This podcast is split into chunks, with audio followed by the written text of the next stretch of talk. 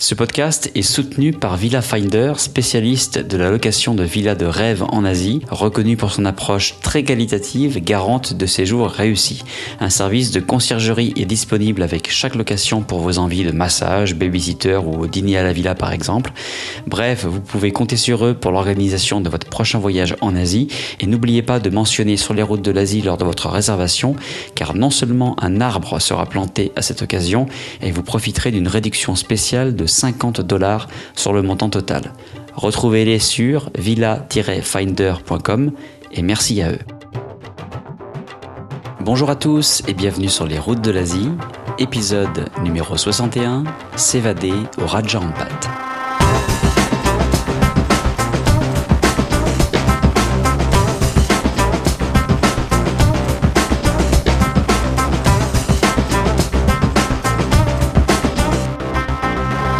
Vous êtes bien sur les routes de l'Asie, le podcast du voyage d'aventure et découverte en Asie. Mon nom est Romain Lazarotto et aujourd'hui je vous emmène découvrir une nouvelle perle de l'archipel indonésien, un archipel dans l'archipel aux portes de la Papouasie. J'ai nommé les Raja Ampat, connus mondialement pour leur site de plongée et leur topographie toute particulière. Et qui de mieux, bien sûr, que Thierry Robinet, grand habitué de l'émission pour nous faire découvrir euh, tout ça. Après les Moluques, bienvenue dans un autre bout du monde en Indonésie, rempli de merveilles étonnantes. Bienvenue au Raja Ampat.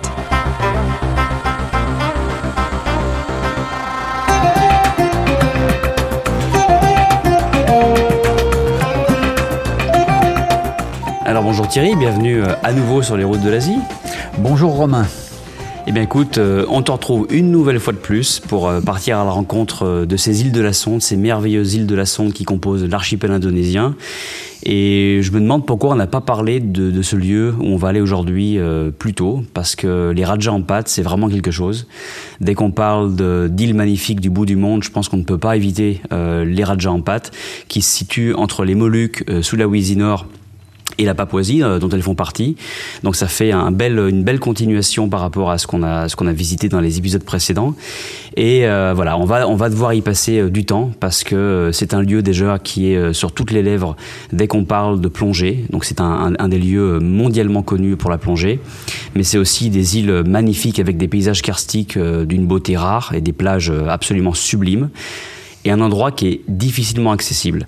Donc, pour commencer, euh, parle-nous, toi, de ta propre découverte des Raja Ampat, comment tu y allais à l'époque, et puis euh, décris-nous un peu ces paysages incroyables dans lesquels on, est au Raja Ampat. Bah écoute, les Raja déjà, c'est un. Euh, S'il y a une huitième merveille euh, nature euh, sur cette planète, je pense que Raja en fait largement partie. Euh, c'est un archipel donc du bout du monde euh, qui se trouve donc en, Papouasie indonésienne, que, l'on appelle aujourd'hui Papua. Euh, moi, il y a voilà plusieurs années que je me rends à Sorong, qui est la ville de départ donc sur sur la Papua pour aller dans les îles Raja Ampat. Et oh, c'était dans les années fin des années 80 que je suis je suis passé pour la première fois sur Sorong. Et déjà rien que de l'avion euh, quand on voyait cette myriade d'îles avant d'arriver donc à l'aéroport de Jeffman, cet aéroport qui, qui, était absolument extraordinaire. Moi, ça me faisait toujours penser à vol 714 pour Sydney, parce que l'aéroport de Jeffman, c'était sur une petite île, il, la piste prenait toute l'île. Donc, il fallait que l'avion, c'était des Fokker 27 à l'époque ou des Fokker 28, donc à réaction, il fallait qu'il prenne la piste au tout début euh, de l'île, et puis parce que l'avion s'arrêtait tout au bout de la piste. Donc, euh, s'il se prenait mal et, parfois il y avait de, la pluie, donc il fallait faire gaffe, on pouvait se retrouver dans la mer. Jeffman, en plus, euh, euh, était un, aéroport qui avait été construit, qui était une ancienne base américaine datant de la guerre du Pacifique.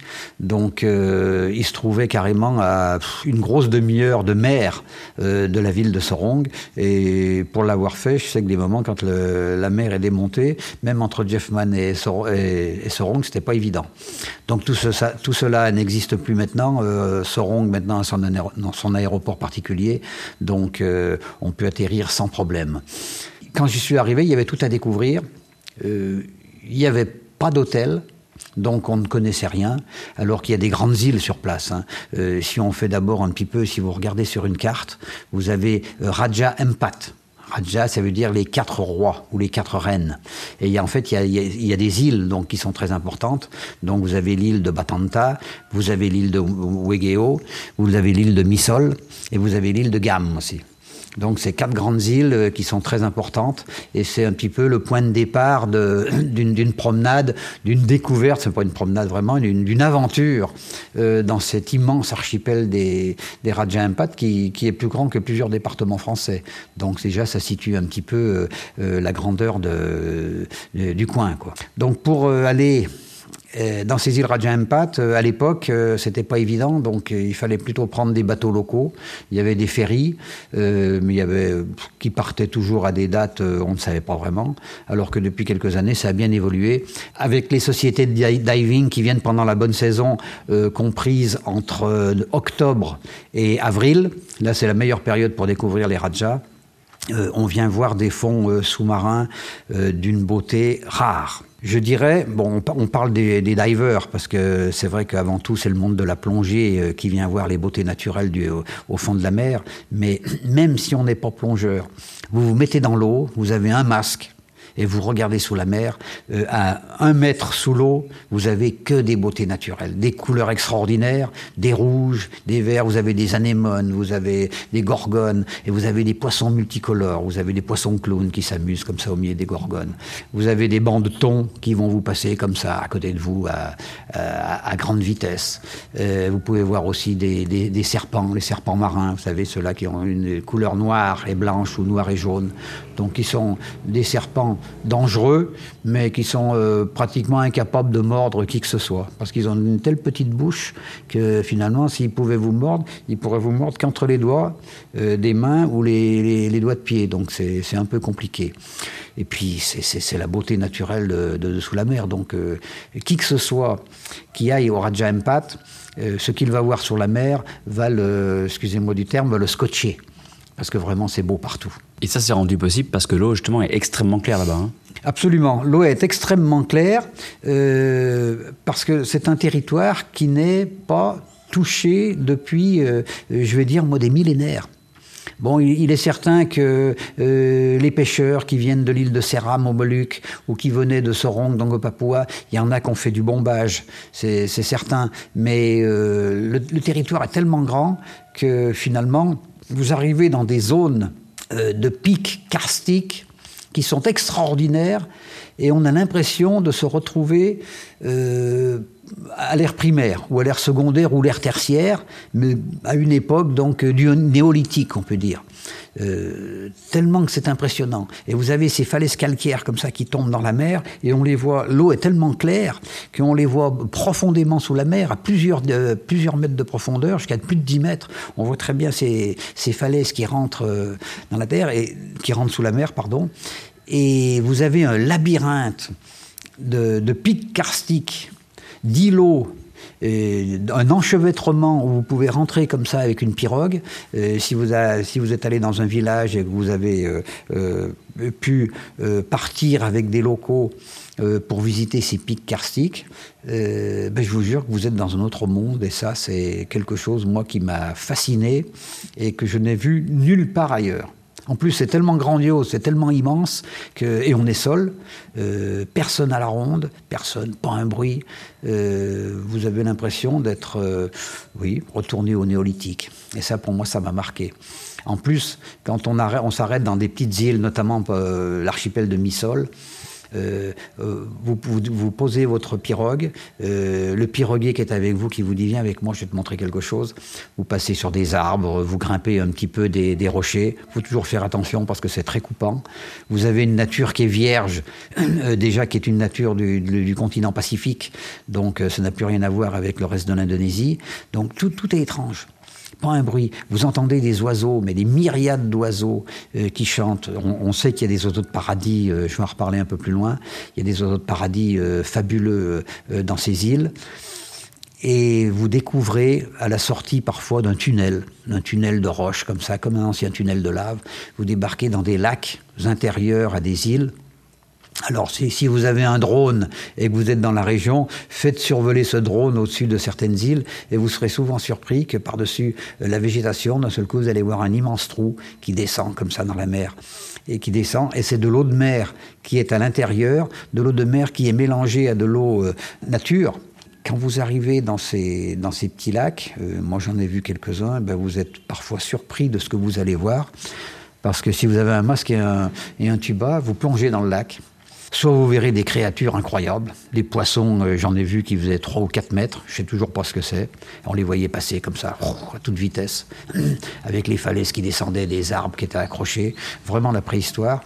Ou alors vous tombez dans des lacs avec des euh, jellyfish, donc euh, des méduses, des lacs aux méduses, donc qui vivent dans une eau, une eau nature, une eau qui n'est pas salée, donc elles ont tout doucement, elles se sont développées, euh, elles se sont développées grâce justement à la lumière du soleil et la profondeur aussi du lac. Elles ont développé un, un, un système de vie.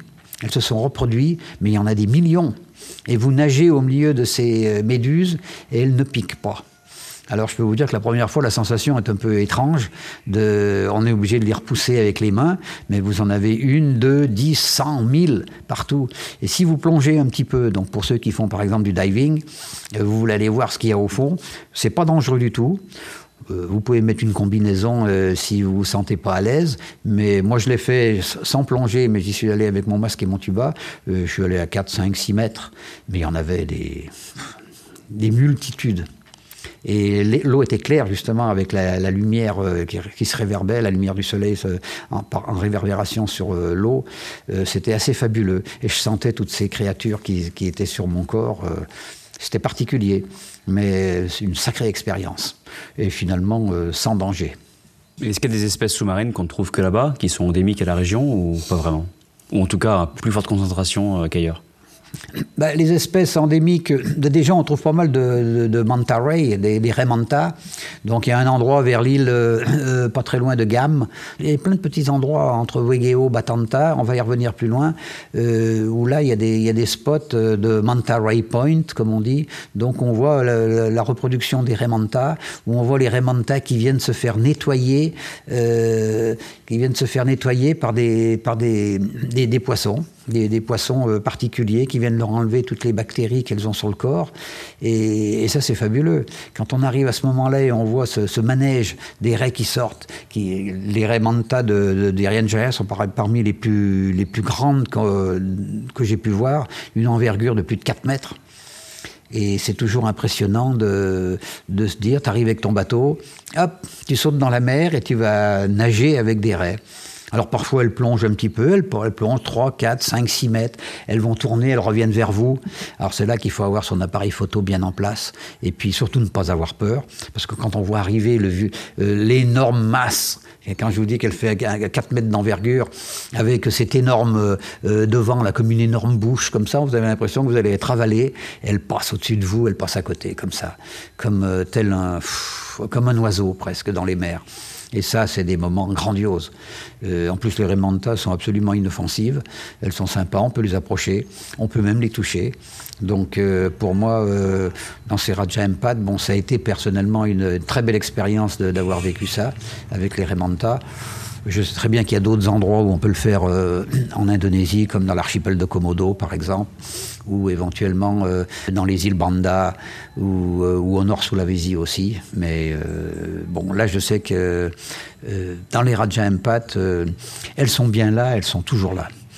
Alors je sais qu'on en voit aussi sur Missol, on en voit beaucoup donc entre Batanta et Wegeo, et c'est un des grands moments de plongée de cette papou à quoi qu'il arrive. Et, revenons, si tu le veux bien, à ces pics karstiques, parce que la beauté au Rajampat, elle est euh, à la fois dans la mer et, sur la terre. Euh, tu as parlé de ces pics karstiques qui étaient, euh, qui étaient assez incroyables, assez uniques. Bon, on en voit ailleurs des pics karstiques, on en voit en Thaïlande notamment, on en voit ailleurs en Asie, mais qu'est-ce qui fait que dans cette région particulière de, de la Papouasie, donc, il y en ait autant? Est-ce qu'il y a une explication géologique là-dessus ou est-ce qu'on ne sait pas vraiment? Il, il, faut penser que il y a 10 000 ans ou plus, la mer était beaucoup plus basse euh, que ce qu'elle est maintenant. Donc euh, les, peuples papous, euh, on, peut penser qu'ils arrivent d'Australie. Entre l'Australie et la Papouasie, il y avait un pont. Donc les gens sont passés à pied. Ils sont passés à pied, donc ils ont pu passer peut-être dans un mètre d'eau, on n'en sait rien. Ou alors carrément, il y avait des, bancs de sable où les gens pouvaient marcher sur des, centaines de kilomètres et c'est ainsi qu'ils ont pu passer. Donc ils sont arrivés aussi donc, dans toutes ces îles de, de Raja Empat. Au fil des siècles, au fil des millénaires, euh, bah, des sociétés ont, vécu dans certains endroits et des sociétés ont écrit. Elles ont écrit sur la roche. Donc euh, moi je sais que notamment vers l'île de Missol, euh, pas très loin de, de Bad Bitim, qui est une petite île où là je, vous expliquerai, j'ai un, ami qui a monté un, resort extraordinaire qui s'appelle le Missol Eco Resort, on va en reparler plus loin. Donc grâce à, ce, resort aussi, j'ai pu, avec des, des bateaux locaux, partir justement à la recherche de ces, de ces peintures, ces peintures rupestres on peut dire. Et on est, on est scotché quand on arrive sur des falaises et que d'un seul coup on voit des mains en applique, on voit des, animaux, des animaux marins comme des poissons, on voit des animaux, des mammifères qui sont comme ça reproduits sur la roche. Une roche en plus qui est très très dure, même poreuse un petit peu, mais elle est au-dessus. On, est, on est en bateau, on les a au-dessus, à 3 ou 4 mètres euh, euh, au-dessus de nos têtes et on découvre comme ça tout un, tout un chapitre de vie de, de, personnes qui ont vécu là euh, plus de 10 000 ans en arrière. Donc euh, ça, c'est aussi c'est un, grand moment des Raja Empat. En Indonésie, il y en a plein de ces, euh, de ces, de ces recherches, notamment donc avec l'homme de Flores, l'Homo floriensis, qui avait lui plus de 100 000 ans. Euh, on retrouve aussi à Bornéo, par exemple, dans les, montagnes Mankaliat, on retrouve aussi pas mal de mains en applique dans des grottes, notamment. Est-ce que ce sont les mêmes peuples euh, Difficile de savoir? Je pense que bon, les, spécialistes pourraient plus euh, l'expliquer que moi-même. Mais dans ces Raja Empat, dans la région de Missol, sur Missol elle-même, et aussi dans quelques coins de l'île de Batanta, on retrouve aussi de ces peintures. Donc c'est souvent on retrouve la main en applique, hein. donc une main comme ça posée. Les gens devaient euh, utiliser euh, des teintures euh, végétales ou la boue aussi qu'ils devaient trouver donc dans, à l'intérieur de la forêt, et ils mettaient ça en applique sur les falaises. Et voilà, 10 000 ans, 20 000 ans, 30 000 ans après, bah, c'est intact. Et ça, c'est fabuleux. Donc, euh, finalement, euh, quand on se promène dans ces coins d'îles karstiques comme ça, ces falaises, avec euh, toutes ces mains en applique, c'est un petit peu comme un jeu. Vous allez d'île en île, vous passez, vous prenez un corridor, vous allez vous retrouver derrière avec des frises toutes ciselées de calcaire qui a été par le temps, les éléments, l'eau, la pluie, le vent, et vous avez des frises fabuleux. C'est comme un tableau. Et je dois dire que quand on est sur ces pics karstiques et on monte, très difficile, parce que justement, celle de la roche est tellement coupante. Et heureusement qu'il y a des arbres, parce que sinon on n'y arriverait pas. La roche est tellement coupante, donc faut pas, faut faire attention, d'avoir des bonnes chaussures à ce moment-là. Et quand vous arrivez au sommet de certaines îles, euh, notamment donc, euh, par exemple, euh, bah, je vais prendre la plus belle parce que c'est un petit peu le joyau des Raja Empat, c'est l'île de Wayag. L'île de Wayag qui se trouve tout au nord des Raja Empat elle est sur le degré zéro. Donc on est sur l'équateur. Quand tu arrives en bateau et puis que tu regardes le GPS, c'est écrit 000000, clac. Et Wayag est juste derrière. Donc quand on monte dans cet archipel, c'est un petit archipel de plusieurs îles, vous êtes au sommet de l'île la plus, la plus élevée, oh, le spectacle que vous avez devant les yeux, euh, franchement, moi j'ai pas vu mieux. Donc pour moi, euh, j'ai vu à Komodo des, paysages extraordinaires aussi.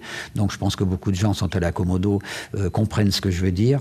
Euh, pour ceux qui ne sont pas encore allés à Raja Empat, allez faire un tour à Wayag. Débrouillez-vous pour aller à Wayag, louez un speedboat, montez au sommet de l'île la plus haute et regardez autour de vous. vous serez, je vais, remployer le même mot, mais scotché, parce que c'est fabuleux. Moi, j'ai jamais vu aussi beau de ma vie vraiment du, grand art.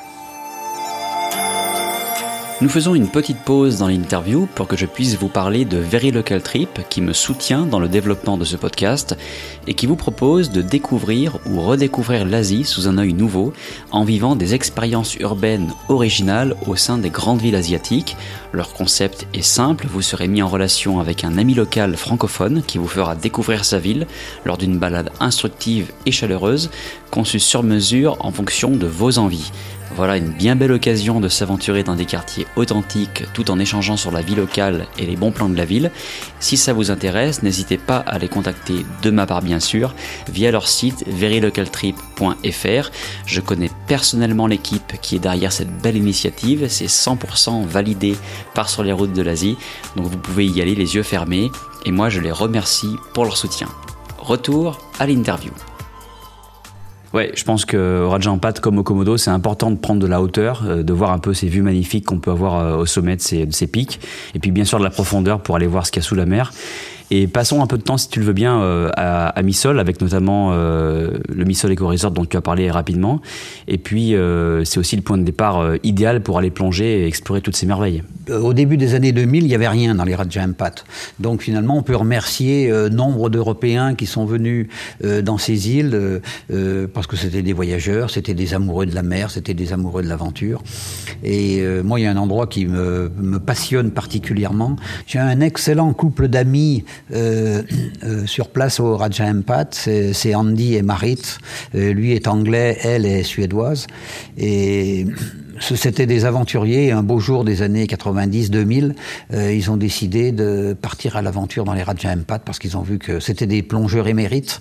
Donc ils se sont dit, ben pourquoi est-ce que on lancerait pas un petit resort sur place, un éco-resort et l'idée est venue comme ça. Ils avaient un autre pote qui s'appelait Torben, je me souviens. C'était un Allemand qui était charpentier de métier et qui s'est laissé tenter par cette vol aventure au bout du monde euh, pour construire euh, un hôtel, enfin des bungalows en bois, mais pas, euh, mais pas n'importe comment. Tout le bois déjà était récupéré sur les plages des îles environnantes. Ils sont partis en bateau, mais ça leur a pris des années. Ramasser du bois d'abord euh, sur les plages, euh, avec toutes les coupes de bois illégales qui se, qui se faisaient en Indonésie, notamment dans les années 80, 90 et 2000.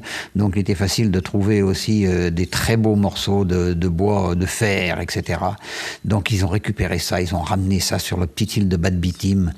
Une île de Bad Bitim qui est fabuleuse, c'est, on dirait un triangle, mais il y a une petite baie qui est très calme, et c'est là qu'ils se sont dit, tiens, là on verrait bien notre resort. Euh, c'est vrai que Bad Bitim, euh, c'est le bout du monde, mais en fait c'est presque, c'est plus près de Seram, je dirais, au Moluques que de que de Sorong euh, parce qu'il faut 4 heures de mer à peu près pour y arriver, avec parfois des mers un petit peu légèrement démontées, mais ça va. Ils ont des bons speedboats en plus, et donc euh, ça tient bien la mer, donc il n'y a pas à avoir peur.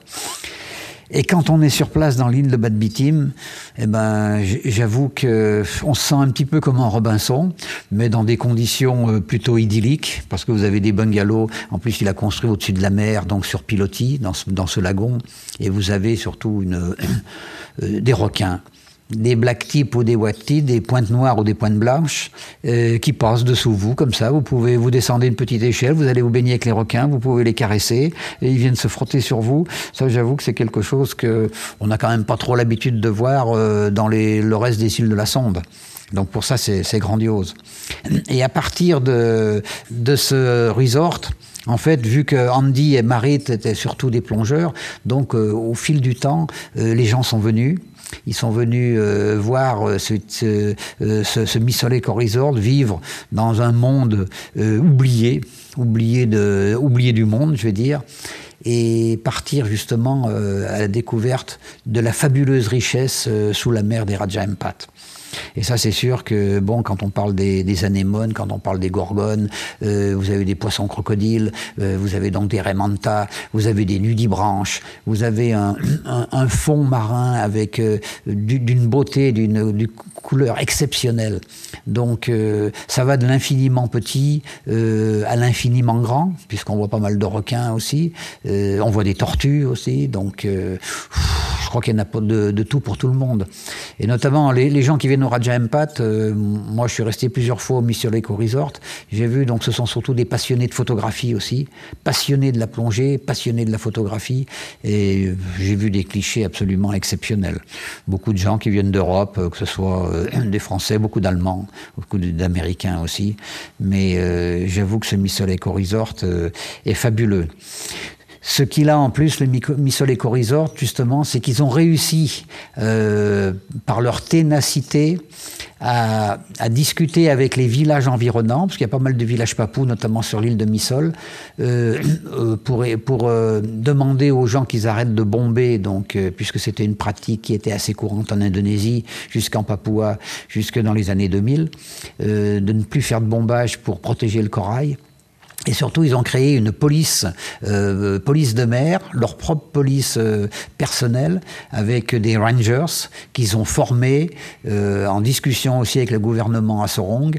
Et ils ont réussi comme ça. Ils ont un périmètre maintenant de plus de 1200 km de ce qui est énorme déjà, de, de zones euh, franches de zones libres où il est interdit de pêcher, interdit de rentrer pour euh, chercher de la pêche. On peut passer à l'intérieur, bien sûr, si vous avez un bateau, vous pouvez traverser, mais il est interdit de pêcher, interdit de bomber, bien sûr, et euh, le poisson est respecté.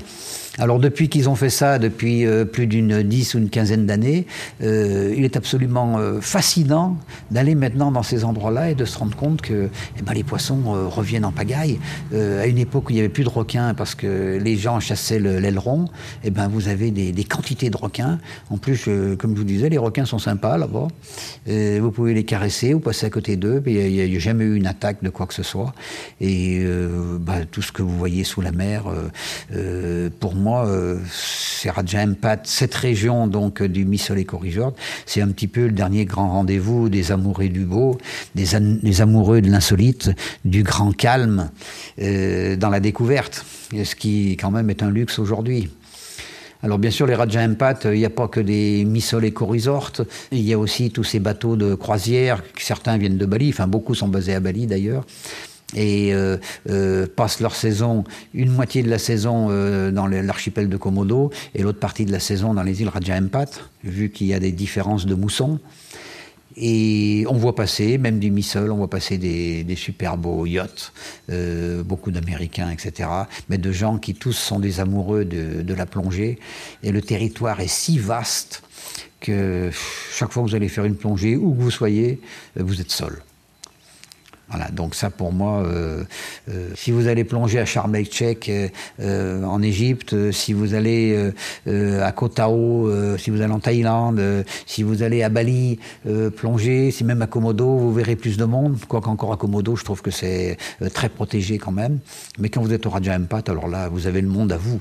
Le monde est à vous, le, le monde extérieur et sous-marin est à vous, et vous pouvez en profiter pleinement.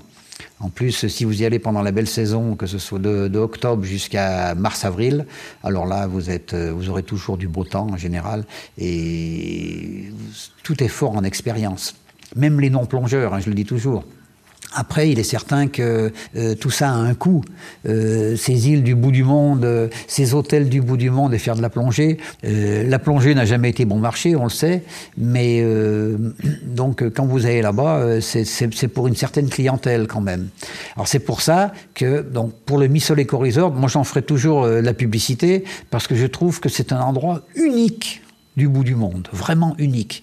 Et le Andy, euh, cet Anglais est un mec sympa en plus. Euh, euh, quand je dis les rock'n'roll, euh, ouais, il est cool. Sa femme est une, une, grande plongeuse. En plus, ils sont d'une amabilité. Ils reçoivent les gens d'une façon charmante. On y mange hyper bien. Les bungalows, je vous en parle pas. c'est comme, c'est à la fois des, des bungalows de Robinson et luxueux. Donc c'est un peu de tout, on, s'y sent bien. Avec toujours ces requins qui passent euh, sous les pieds, euh, moi je trouve ça fabuleux. Donc euh, voilà, je ne peux faire que de la bonne publicité pour ces gens-là. Sinon, les Raja Empat, avant c'était difficile d'y aller comme je vous l'ai expliqué, maintenant c'est beaucoup plus facile. Donc finalement c'est accessible à, toute personne, à tout budget on va dire. Quand on va sur Sorong, puisque de toute façon vous allez arriver sur l'aéroport de Sorong, maintenant il y a des ferries et même des speeds. Vous pouvez aller dans les îles les plus proches qui sont vers euh, Batanta et Wegeo. Wegeo notamment, et de là, il est très facile de prendre des petits bateaux pour aller dans plein d'îles, parce qu'il y a plein de locaux, des papous locaux sur place qui ont ouvert des petites lodges et qui coûtent pas plus cher que ce que vous auriez à Bali. Et vous vous posez là dans ces petites lodges, et avec le gars, euh, si vous plongez Ils auront toujours un compresseur. Euh, le mieux, c'est quand même d'avoir sa combinaison et au moins sa combinaison de plongée, son masque et son tuba. Mais sinon, sur place, euh, bouteille et compresseur, vous trouverez toujours. Après, il faut que ça soit en bon état. Donc, il est quand même important aussi. Les plongeurs le savent beaucoup mieux que moi. Euh, tout ça est très important. Mais si vous êtes juste un, amoureux du snorkeling, voir ce qu'il y a juste sous la mer comme ça, vous n'êtes pas un spécialiste de la plongée, mais je peux vous dire que de votre petite lodge, partir en bateau avec le, le propriétaire des coins, mais il va vous emmener dans des, dans des coins fabuleux et vous allez passer des journées fabuleuses à voir euh, les, beautés naturelles sous la mer. Donc ça, c'est beau. il y a une deuxième personne aussi, euh, j'ai quand même euh, beaucoup de respect pour lui, puisqu'il a été le premier à être arrivé dans les années 80, donc dans ces îles Raja Empat, qui étaient à l'époque carrément inconnues. c'est un, Hollandais qui s'appelle Max Hammer, un personnage particulier, un petit peu. Euh, alors je, le connais bien, donc je peux, je peux me permettre de le dire. Il est un petit peu acariâtre euh, sur, certains bords. Il aime pas que, par exemple, qu'on fume chez lui, parce qu'il est plus ou moins adventiste. Donc il aime pas qu'on boive non plus, sauf que même chez lui on trouve de la bière, donc il n'y a pas de problème. Mais à côté de ça, euh, un spécialiste de la plongée comme ça, je crois qu'il n'y en a pas beaucoup dans ce monde. Notamment, hormis le personnage, donc comme je viens de vous expliquer, c'est un plongeur émérite, et surtout a eu, le, grâce à ses parents qui étaient euh, des, chercheurs et qui étaient des, gens qui, vivaient un peu dans le milieu religieux à l'époque, mais que lui aimait la plongée, euh, il, s'est passionné de, tout de tout ce qui s'est passé pendant la Deuxième Guerre mondiale, donc la guerre du Pacifique, et le nombre d'avions et de bateaux qui ont été coulés par euh, soit les Américains ou les Japonais. Et je peux vous dire que sous la mer, dans toutes ces îles Raja Empat, notamment entre, entre l'île de Batanta, Wegeo, vers Notamment vers l'île de Cri et de Mansoir, vous avez à, quelques dizaines de mètres de profondeur, vous avez des, avions américains. Euh, qu'on retrouve finalement, qu'on on voit bien encore sous la mer parce que les, mousses ont, un petit peu colonisé tout ça, mais on voit très bien euh, des, super bateaux aussi euh, sous la mer. Et Max est le spécialiste de toutes ces recherches. Il a même retrouvé des amulettes de pilotes Grâce à lui, une fois, il y a des pilotes, australiens qui ont pu être retrouvés comme ça, parce qu'il y avait dans la carlingue, il y avait encore le, nom euh, du gars et une, une médaille, je ne sais pas exactement comment c'était, et comme ça, on a su, on a pu retrouver sa famille en Australie. Donc, euh, chapeau Max Hammer. Et euh, quand vous allez partir faire de la plongée avec ce gars-là, bon, il est facile à trouver sur, Internet, vous tapez Max Hammer, vous allez trouver tout de suite Raja Impact. Bah, ce gars-là être capable de vous emmener comme ça sur les, sur les tombants et vous montrer euh, euh, les restes de cette guerre du Pacifique. Donc c'est quelque chose aussi.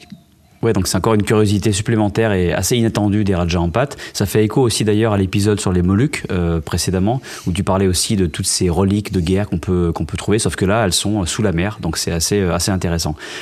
Parlons maintenant euh, des gens qui vivent euh, dans l'archipel des Raja en pâte, puisque là pour l'instant on a parlé de, de Missol Eco Resort et puis de ces îles euh, du bout du monde, mais est-ce qu'il y a des gens qui vivent dans cet archipel? Est-ce qu'il y a des villages? Et comment ces gens vivent? Il y a beaucoup de villages dans les îles, contrairement à ce qu'on pourrait penser. Mais comme l'archipel est très grand, finalement, il faut faire des dizaines et des dizaines de kilomètres avant de tomber sur les villages. beaucoup de ces villages sont côtiers. Hein. il faut bien penser que quand on rentre dans la forêt, il n'y a rien. C'est vraiment le domaine de l'oiseau de paradis. Donc on, retrouve dans certains endroits le Kingbird of Paradise, donc qui peut être, qui est aux couleurs des plumes d'or et un, c'est le plus beau d'ailleurs, c'est pour ça qu'on l'appelle le King, le roi. Mais surtout dans, ces îles, euh, notamment très près de Wegeo, on retrouve le, Lesser Bird of Paradise, donc euh, qui est rouge avec petite crête sur la tête et deux grandes plumes qui descendent très loin, très en arrière de son corps. Ces oiseaux de paradis ont un grand rapport avec les gens des villages. Parce que souvent, d'abord, pour leur culture, euh, l'oiseau de paradis fait partie de la culture des, des insulaires, donc euh, des îles Raja Empat, tout comme il fait partie de la vie euh, en général des peuples papous. Et on les retrouve finalement très près des villages. Donc moi, par exemple, je connais, un, je connais un personnage dans le village de Fafalap, qui est pas très loin de Missol, qui est presque sur l'île de Missol, mais juste un petit peu légèrement à côté, et Issa qui s'appelle, dans ce village où il y a pas mal de musulmans, parce que justement on se rapproche de certains certains coins des Moluques. Cet homme m'a permis justement de, rentrer, de connaître un peu mieux euh, la vie des villages. Bon, qu'est-ce qu'ils font les, gens dans les villages? En général, comme ils habitent au bord de la côte, ils sont pêcheurs. Ils sont pêcheurs parce que la mer est devant et la mer est tellement euh, euh, poissonneuse qu'il n'y a qu'à mettre une canne avec un fil. Je vous jure, je les vois les gamins sur les, sur les embarcadères. Là, souvent, il y a un petit piste embarcadère pour les prendre le bateau un peu plus loin. Quand il y a des bateaux notamment qui arrivent de Sauron pour amener, je sais pas, du matériel et tout. Vous mettez la canne dans l'eau, clac, vous sortez un poisson. Donc c'est tellement poissonneux que ici on meurt pas de faim. Mais avant tout, les gens des, villages, ils vivent euh, de la forêt. Donc la forêt est juste derrière le village, hein. Vous rentrez dans une jungle euh, et ils vont couper le sagou. Donc on retrouve, euh, comme les peuples papous, on retrouve la nourriture principale, c'est le sagoutier, parce que dans les îles, il n'y a pas de riz. Hein. La culture du riz n'existe pas. Je n'en ai jamais vu et je pense que le riz n'est pas adapté parce que la terre, c'est que, ce sont que des roches. Donc euh, le riz peut pas pousser. Donc on se tourne sur la culture du sagou, donc qui est un palmier sagoutier dont on mange l'intérieur de l'arbre. Il suffit de râper euh, la pâte de ce palmier sagoutier pour obtenir une farine, qui finalement est le pain quotidien des peuples de la forêt. Donc avec du sagou, avec du poisson et quelques légumes, notamment donc les, jeunes fougères de la forêt, qui il, y en a, partout. Euh, quand on part dans la forêt et qu'on cherche à manger, je peux vous dire, quand on sort de son village euh, du Massif central. Euh, c'est sûr qu'on ne sait pas ce qu'il y a, mais euh, quand on est papou et qu'on va dans la forêt, mais la nourriture elle est partout. Donc les gens ils reviennent toujours les bras chargés de légumes avec des poissons et du sagou. ils ont très bien mangé. Donc ce sont des gens qui sont bien. Sauf que il y a beaucoup d'endroits donc l'école n'est encore pas, vraiment n'a vraiment pas fait son apparition. Donc c'est pas facile. Le gouvernement a beaucoup de choses à faire. Mais au fil du temps, bah, je vois les villages évoluent et euh, de plus en plus d'embarcations viennent, des bateaux pour apporter des denrées au quotidien. Donc euh, les peuples ont beaucoup évolué. Donc avec euh, ce Isaac du village de Fafalap, moi il m'a dit bah écoute je vais te faire connaître un petit peu qui sont mes ancêtres parce que moi quand je vais en Papouas comme j'ai fait sur les hautes terres que ce soit dans la région de Wamena, que ce soit chez les Korowais, dont on a parlé euh, précédemment, euh, chez les Asmat ou chez les tailleurs de pierre, euh, ce qu'il est bon de savoir, c'est comment vivaient les ancêtres. Il y a des, des millénaires ou même des siècles. Et c'est là où justement j'ai été bluffé quand Isaac m'a dit, ben écoute, viens, je vais t'emmener, je vais te faire découvrir un petit peu la caverne des ancêtres. Euh, ces endroits qui sont très profondément cachés dans les îlots karstiques. Nos ancêtres, comme euh, me disait Isaac, euh, ils étaient animistes. Moi, aujourd'hui, je suis chrétien. certains de mes amis qui vivent au village sont musulmans. Quand la, grotte s'ouvre devant moi, quand je viens ici, coupé du monde, je viens rechercher le, son de la nature, je viens rechercher les traces de mes, de mes ancêtres. Et moi, je connais le coin euh, comme ma poche parce que mon père venait là, mon grand-père venait là. Quand j'étais tout petit, on venait ici des fois pêcher justement dans ces lacs euh, cachés derrière des infractuosités de rochers à l'intérieur des îles. Et c'est là que j'ai découvert tout notre monde. Alors c'est rigolo parce que euh, moi quand je suis arrivé avec Isaac, on arrivait, on faisait pas de bruit parce que ce sont des endroits où Isaac me disait chut, il faut pas déranger les esprits. Parce que si on dérange les esprits, il, peut arriver quelque chose, quelque chose euh, d'extraterrestre peut venir euh, déranger la vie locale. Mais vous pensez bien qu'avec tous les cacatoès qui sont dans les forêts, il y a des, j'en ai vu des dizaines et dizaines de cacatoès. Eux, ils nous ont repérés depuis bien longtemps et ils se mettent à gueuler, pas possible. Donc euh, finalement, tout, tout, silence dans la forêt est vite entrecoupé du bruit des cacatoès. Et quand on rentre au bout de cette grotte où vous venez de m'amener Isaac. C'était marrant parce que je revois très bien, euh, on était sur des bras de mer en fait, à, travers les infractuosités de rochers, comme ça. On passait d'une île karstique à une autre île, euh, comme dans un fjord, et on arrivait au bout comme ça, ça faisait comme une petite baie, et il y avait ce trou béant comme ça dans la, sur la falaise. Et on est rentré. On est rentré dans la grotte, on a posé la petite pirogue. Et au fil du temps, la lumière devenait beaucoup plus forte. Et je me souviens de ce lac intérieur euh, qui était bordé avec tous ces arbres géants et ces lianes. Euh, c'est là euh, comme me l'a dit Isaac, ses ancêtres, ils déposaient dans les infractuosités des rochers les corps des défunts. Donc on les amenait de loin, Fafalap, et moi je sais où on est arrivé là, on avait mis une heure au moins en pirogue pour arriver.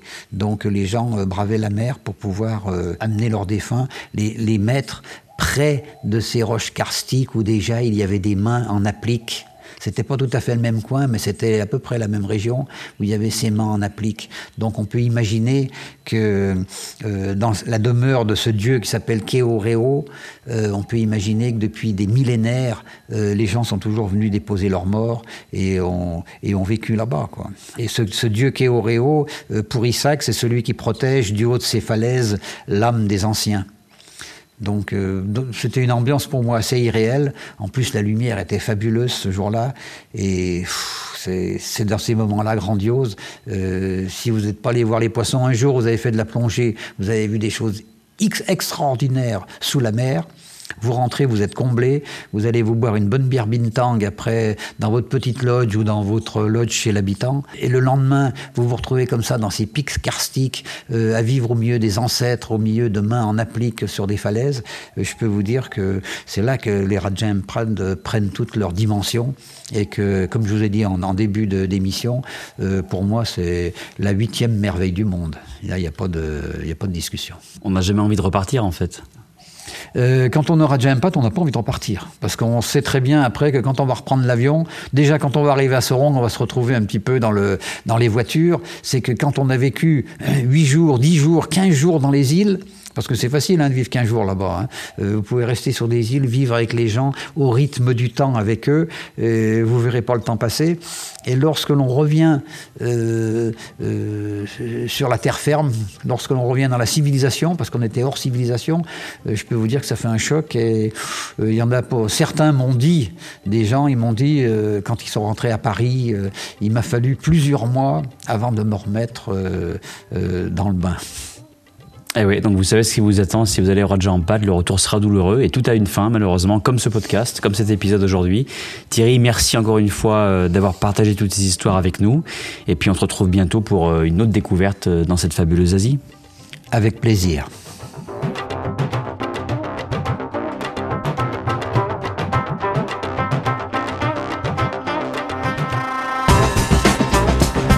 Nous voilà au bout de cette énième découverte d'un coin de l'Indonésie dans le podcast. Et quelle découverte, ces îles Raja en pâte, qui ont tant à offrir aux voyageurs amoureux des merveilles sous-marines et terrestres. Nul doute que vous serez tenté par l'aventure. En tout cas, euh, si cela résonne en vous, vous savez que vous pouvez retrouver toutes les infos évoquées par Thierry à l'adresse suivante sur lesroutesdelasie.com slash 61.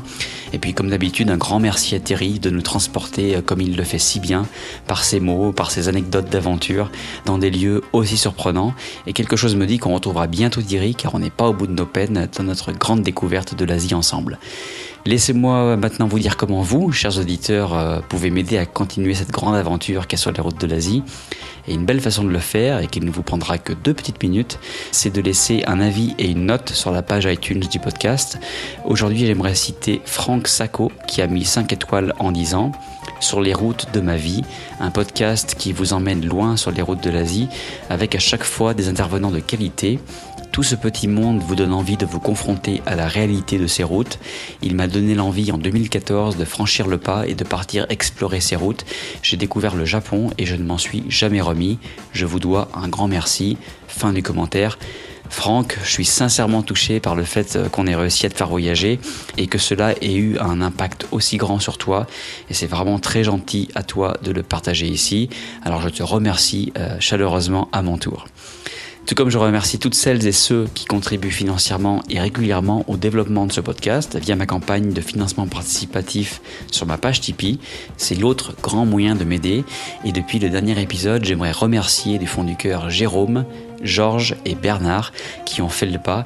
Ça compte beaucoup pour moi et sachez que chaque soutien compte, euh, même à partir d'un petit euro par épisode. Dans ce que j'ai à partager avec vous aussi aujourd'hui, sachez que pour une fois, j'ai pris le rôle de l'interviewer dans le podcast Expat Heroes, animé par Christina, qui m'a gentiment invité pour parler de mon expérience d'expatriation à Singapour, où je vis, et aussi au Vietnam, où j'ai vécu plus de deux ans euh, dans le passé. Si ça vous intéresse, vous n'avez qu'à chercher Expat Heroes dans votre app de podcast, ou alors vous pouvez vous rendre sur mon site sur lesroutesdelasie.com, rubrique Ils en parlent. Voilà, je vous donne rendez-vous pour le prochain épisode qui sera diffusé avant les fêtes et qui vous emmènera dans un nouveau pays. Bon allez, je vous le donne en mille, on parlera du royaume du Bhoutan. A très bientôt, merci pour votre écoute et excellent voyage en Asie.